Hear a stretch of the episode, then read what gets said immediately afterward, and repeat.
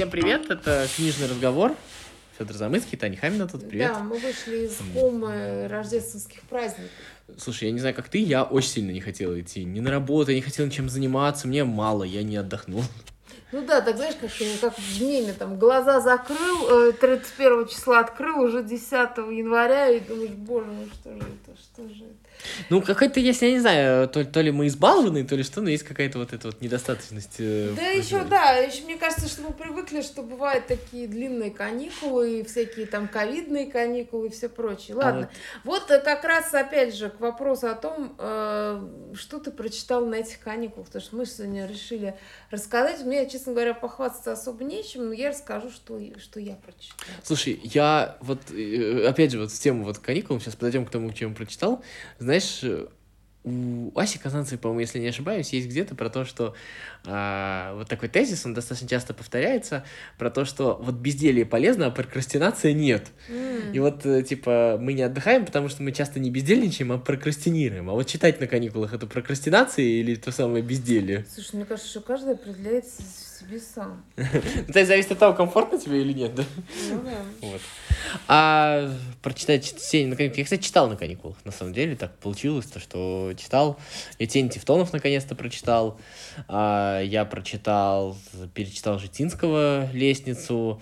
Что-то еще я читал, я сейчас даже не ну, Давай, расскажи, потому что я... у меня всего одна книжка, и поэтому я ее буду беречь под конец. А ты расскажи, расскажи вот, э, чем тебя привлекает Житинский, потому что я знаю, что его, ну, там тот же Дмитрий Быков очень любит. Я Житинского вообще, если честно, прочитал очень-очень рано в школе, мне почему-то его сунули, то есть я тогда не знал никто такой Дмитрий Быков, никто mm-hmm. такой еще что-то такое, то есть не подозревал, да, и вот э, на лестницу я наткнулся лет 12, наверное, я ее читал, и мне уже тогда понравилось, сейчас, конечно, немножко по-другому воспринимается, а Житинский, блин, ну как сказать, понимаешь, тут вот даже не в том смысле, то, что я там спойлеры какие-то боюсь раз это, там вообще не важны спойлеры в этих книжках, mm-hmm. а там вообще история про то, как э, главный герой просыпается в какой-то квартире, выходит на лестничную клетку, э, начинает спускаться и понимает, что он идет по кругу.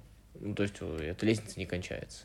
Ой, ну и это потом такая он, прям да, экзистенциальная. Да, и, ну это, это вообще все экзистенциальное. Он оказывается в квартире, где есть какая-то женщина, где есть как такая коммунальная советская квартира, и выясняется, что он не первый, кто не может отсюда выйти. То есть он там встречается с бывшим мужем этой женщины, которая в квартиру попал, который каким-то образом вышел, уйдя к другой женщине. Mm-hmm. Вот. Ну, в общем, такая вот история. Она очень красивая по-своему. То есть она вот даже вот, когда я ее рассказываю, она, скорее всего, не так звучит. Нет, вот. ты меня заинтересовал, потому что я про нее слышала, но мне рекомендации Дмитрия Быкова не всегда э, вот. помогали, а обычно наоборот. Нет, ну я говорю, вот как раз это тот случай, когда я узнал Житинскую, когда еще не знал Дмитрия Быкова даже близко. Mm-hmm. То есть вот. И мне зашло тогда, зашло сейчас, я планирую еще что-нибудь прочитать. Это такая какая-то советская литература, которая, как тебе сказать, она очень нестандартная советская литература. Ну, Такое встречается в советской литературе. Нет, она очень добрая советская литература, если ты понимаешь. Вот она очень какая-то человечная, очень теплая. Вот, вот этот вот экзистенциализм, он весь про, про какую-то... Причем она, знаешь, там бытовуха, но которая не портит вот все, то есть вот которая наоборот какая-то такая очень, не знаю, очень какая-то сентиментально, сентиментально нормальная, что ли, я не знаю, как сказать, вот, вот так вот. То есть... А, то есть при... без чернухи? Нет, никакой чернухи. И при всем при том, что там нет элемента... Она очень маленькая, кстати говоря, ты ее быстро прочитаешь. Вот. И при том, что там нету элемента сказки... То есть э... это не магреализм? Нет, ну то есть он там вот есть, ну вот эта вот лестница, по которой он ходит, не может уйти, еще что-то такое. Но, но при всем при этом вот это ощущение какого-то чуда, какой-то сказки, оно все равно присутствует. То есть вот, вот так вот. И, а, и как раз у меня вообще есть проблема, я много за прошлый год читал советской литературы, ну так или иначе, начиная со Стругацких и заканчивая там э, условным веллером, да, угу. а у меня есть проблема с тем, что это все для меня очень архаично, то есть это как-то несовременно, как-то... Угу. Ну, у меня то тоже такая ну, то есть мне вот, условно говоря, э, там, Тургенева читать гораздо проще, мне кажется, гораздо более современным, что ли, чем вот, вот так вот у меня получается, да, а здесь э, нет такого ощущения, то есть вот это вот... Э, я не знаю, у тебя встречалось вот такое вот ощущение, когда ты читаешь какую-то советскую литературу, ты понимаешь, да, это хорошо, ты понимаешь, за что это ценили, но у тебя есть какое-то нереальное ощущение, что это какой-то выпавший кусок истории, который, который сегодня вот он вообще, вот, вот его не имеет смысла, нет желания читать, что ли, это какой-то вот ну, что-то у меня такое. довольно часто такое Вот. случается. И, и вот, а здесь вот нет, здесь вот это, это вот какая-то как будто часть жизни, которая была, вот там как то есть, э, очень, очень правдиво, что ли, вот поэтому мне Житинский очень сильно в этом смысле понравился. Ну да, потому что есть э, книги, которые, ну, как бы, они рассказывают о чем-то, ну, ну, как бы, как не то чтобы вечном, но очень, как бы, понятном тебе в любом, так скажем, м, ну, так скажем, вот сейчас, да, а есть вещи, которые, э, ну, ты понимаешь, что это не то чтобы устав... ну, то есть сама вот эта система жизни людей советского, ну, особенно советский быт, он настолько устарел, ну, это когда, знаешь, ты читаешь какие-нибудь старые эм, книги, м, господи, Виктории Токаревой, и, с одной стороны, там есть что-то очень такое, понятно, житейское, да, то есть, которое, в принципе, в жизни любого обывателя бывает. Но, с другой стороны, вот этот советский быт, он немножко тебя, знаешь, так ты как бы не, не узнаешь эти, как бы, ну, может, я это узнаю частями, да, то есть я все-таки частично застала. Но все равно вот это меня, не- то есть ты уже не можешь ее читать просто как проза, а читаешь как, я не знаю. Ты не очень веришь в реальность этого Да, всего. да, да, да, знаю. да. Ну, и у меня такая же история была с Петрушевской, но у Петрушевской вообще много, как бы... вошло- Петрушевская добрая при всем при этом. Да, то есть, я, э, то есть, когда я читаю какие-то советские вещи, они, э, с одной стороны, какие-то очень э, пронзительно понятные, а с другой стороны, вот эта вся советская история, которая как бы за- заплетена в нее, ну, я имею в виду бытовая история, она действительно как будто, ну, как весь, не знаю, с Тимбукту какие-то, ну, то есть очень далеко, и не веришь, что это реально могло быть. А, При всем при этом, знаешь, что самое жуткое, но опять же, это не совсем рождественская тема, но я, вот, допустим, много перечитывал Стругацких в прошлом году, Мгм. и у меня э, Стругацких там, Лема, я там готовился к передаче на радио еще, то есть э, я Лема тоже советским писателем считаю, вот, а, и у меня не покидало ощущение, что это, ну, это жутко старо, это жутко Мгм. не актуально, это жутко... Я очень люблю Стругацких, ну, и Ну, Лема я тоже, я одно Вот. время прям перечитывала, Но- а сейчас мне Ну, тоже не но, но прям читать. жутко старо. И при всем при этом я немножко там перечитывал того же Шукшина, и вот Шукшин не стар. Вот, вот я тоже, Вот- для меня это тоже загадка. вот Вот, у меня похожи были ощущения, когда я перечитывала короткие рассказы э, Шукшина, и они, знаешь, они настолько какие-то живые. Они сегодняшние какие-то, понимаешь? То есть вот ты их, э, ты, ты вот не чувствуешь вот это вот. А вот, э, ну, не, это вообще проблема фантастики, это, мне кажется, тема для отдельного подкаста, то, как быстро стареет фантастика. Фантастика же Да, самый... при том, что у Стругацких же все равно фантастика, она больше не про какие-то чудеса науки, а Ну, больше социальная. социальная, да. Ну, Вот, ну давай тогда я расскажу, раз уж мы, чтобы от советских э, реалий далеко не отходить. Я читала нонфикшн, поскольку ты же знаешь, я люблю нонфикшн. Вот, я читала книжку, которая называется «Опасные советские вещи». Она, кстати, есть у нас в библиотеке. Вот, и это книга, которую написали Александра Архипова и Анна Кирзюк. А, это такое как бы ну, не совсем развлекательная. То есть я почему-то, знаешь, когда я ее брала, я думала, что это ну, ближе такой, знаешь, типа каких-то баечно-развлекательных э, книжек таких.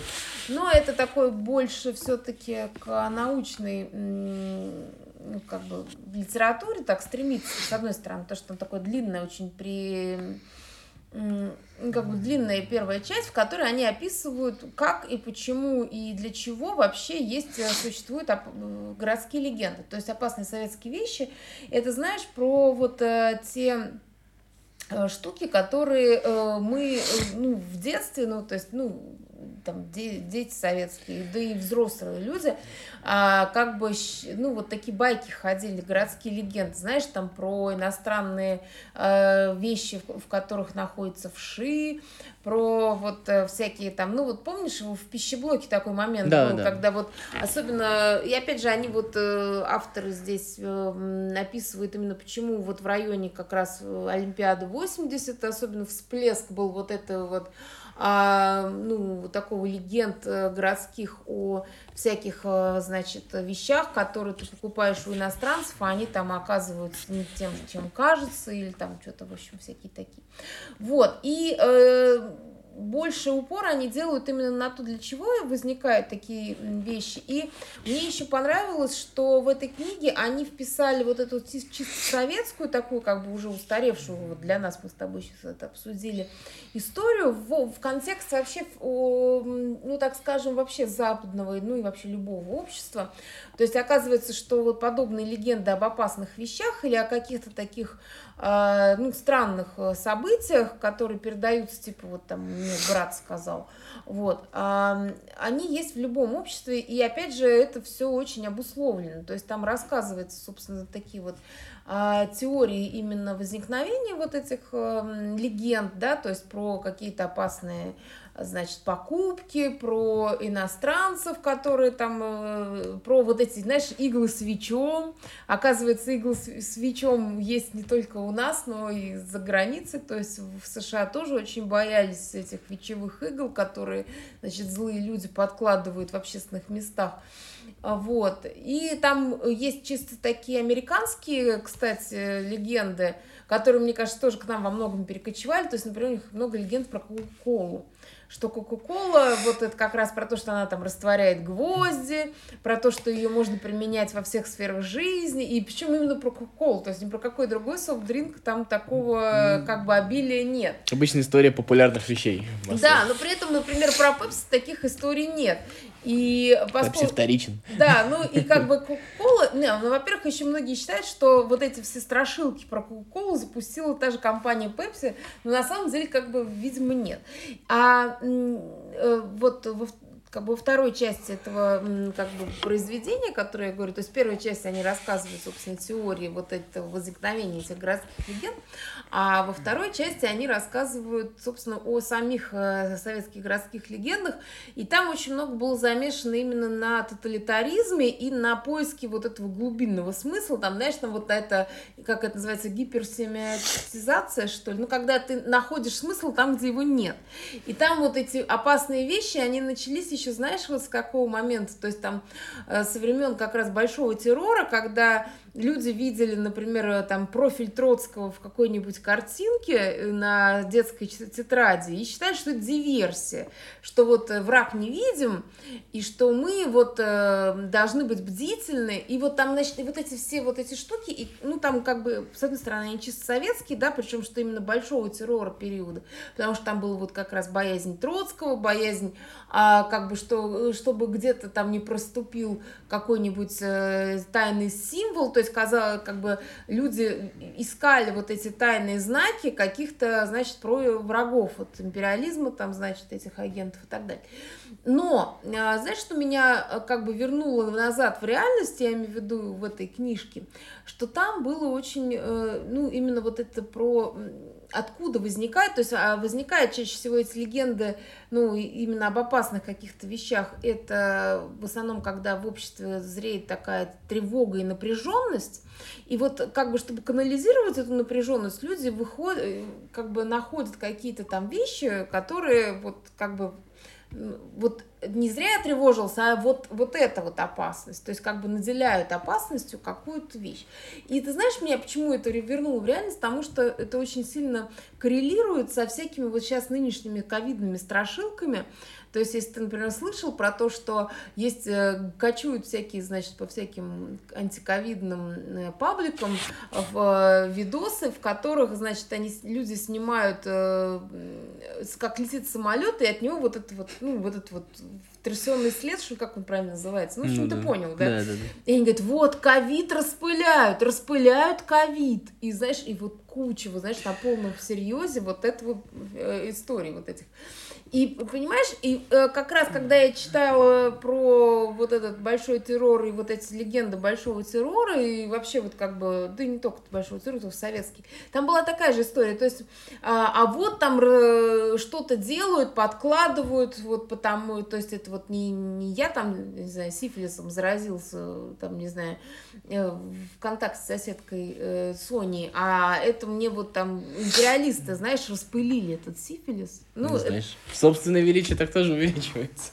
Да, конечно. То есть, во-первых, ты снимаешь с себя ответственность, а во-вторых, ты как бы, у тебя есть образ врага. То есть, когда враг не видим, как ковид тот же, да, то очень сложно э, и э, очень, очень тревожно.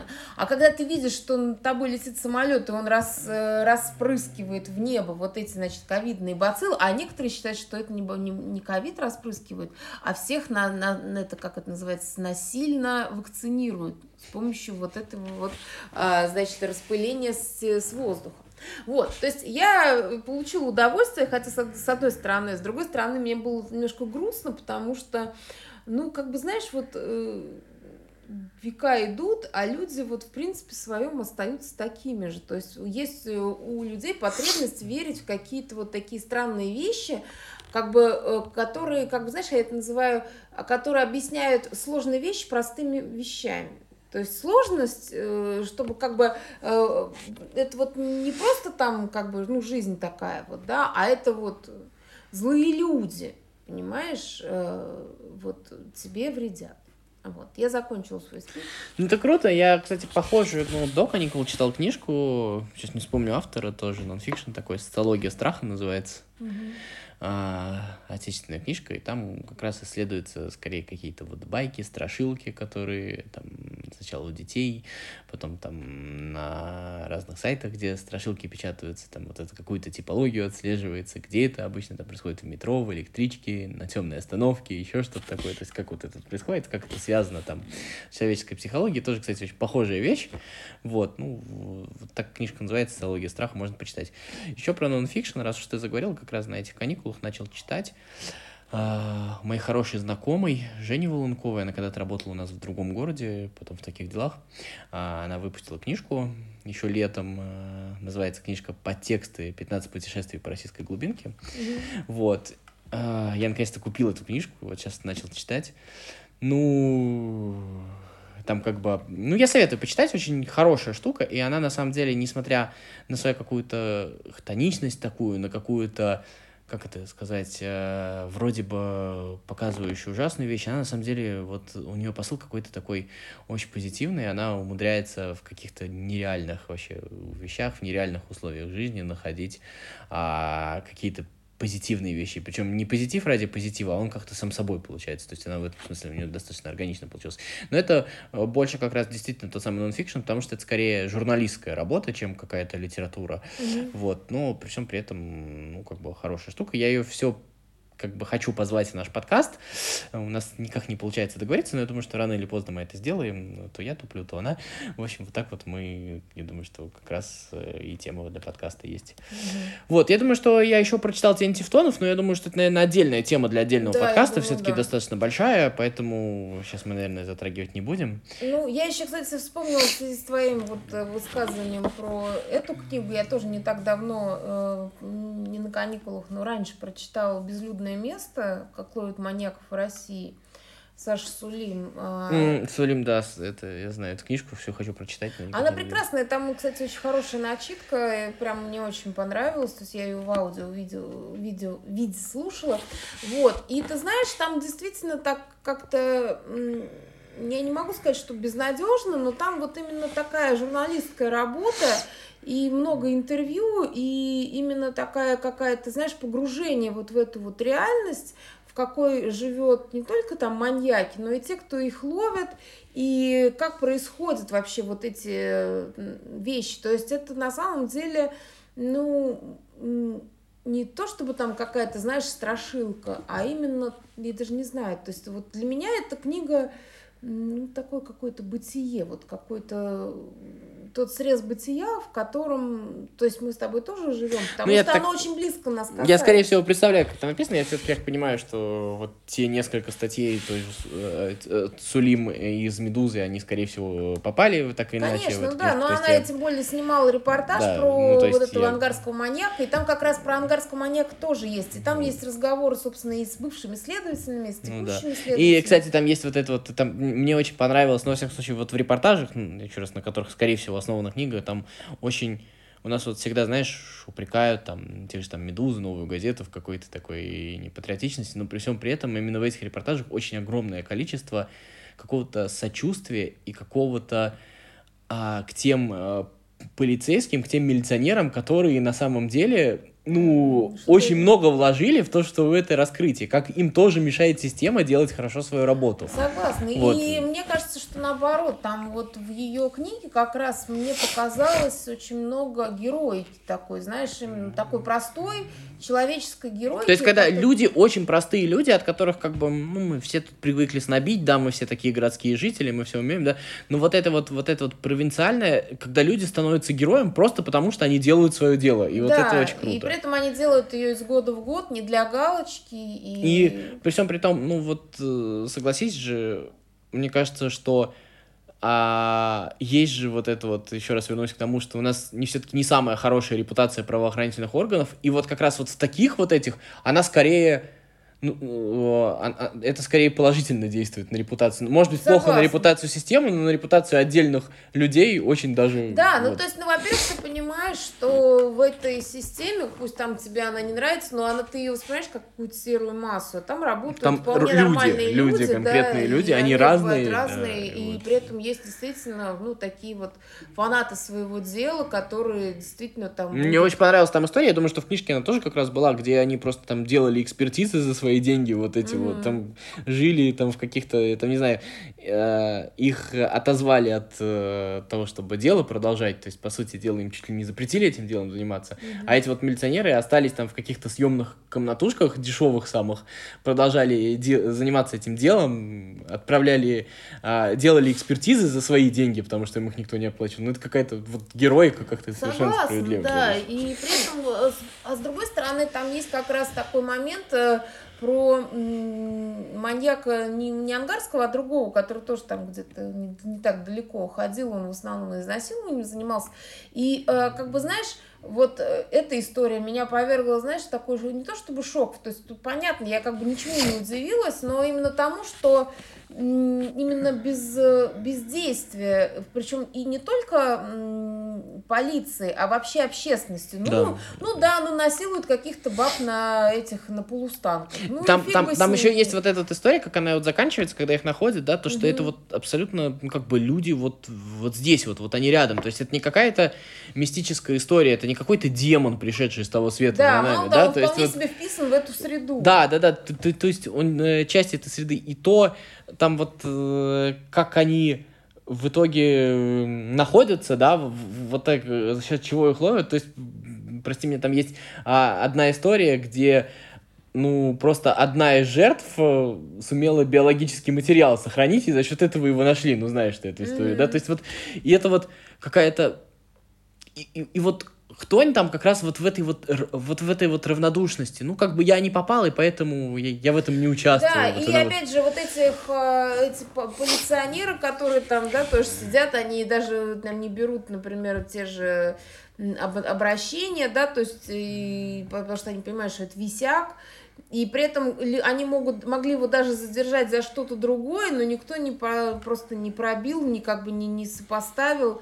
И, ну, то есть, а он просто вот даже... То есть он даже не вот там, обычно, знаешь, как вот бывает, например, в западных сериалах, там, значит, преступник, он такой хитрый, он такой продуманный, он все там не оставляет следов, он такой, знаешь, такой прям... Э, а этот просто ходит и как бы и оставляет... Ну, не Декстер, явно. Да, да, и оставляет там все свои ДНК, и ногти, и волосы, и все прочие там телесные жидкости, и никто, как бы, понимаешь, даже это никак его не э, заставляют людей ловить его, потому что, потому что именно вот такая безнадега, вот это вот ощущение какой-то, знаешь, такой глубинной безнадеги там местами присутствует. Но одновременно есть и как бы люди, которые могут э, действительно сделать свое ну, дело Ну, очень такая киношная история, на самом деле. Это прям сюжет на сюжете. То есть про это угу. можно писать, про это можно снимать, я не знаю. Вот, но в любом случае, и, и мне понравилась, кстати, эта книжка, ну, в отличие там от тоже вот этой опасных вещей, ну, она просто разная, я понимаю. Просто, что там очень такой живой голос слышен, и, э, то есть она читается очень легко, и при этом э, действительно достаточно видно, что проведена огромная работа, вот именно такая журналистская. Вот. Я рада, что у нас есть такие писатели. Это очень круто, да. Что, будем заканчивать, Да. я думаю? Это как-то у нас каникулы такие. Маньяки. Слушай, ну, с другой стороны, с чего мы начали? Давай вспомним. Мы начали с того, что мы жалуемся на жизнь. Вот знаешь, когда я жалуюсь на жизнь, когда мне, знаешь, все припекло, знаешь, про что я люблю читать? Я люблю читать про Освенцим. То есть, понимаешь, меня вот почему-то именно... Я, как-то вот туда Кому-то сливаю. хуже, да. Вот э, в- вбейте, да, про тех, кому хуже, это э, песню у группы Таракана и группы Анакондас. Есть совместная прекрасная песня. Там, помнишь Джона Кофи из Зеленой мили? Ну да, да. В общем, друзья, любом- как, как бы вы не спасались от первых э, рабочих дней, даже если вы читаете про маньяков и Освенцим, мы вас за это не осудим, потому что... Тоже сами так делаем. Да, да. Вот, э, читайте хорошие книги, пишите нам пока-пока. Пока.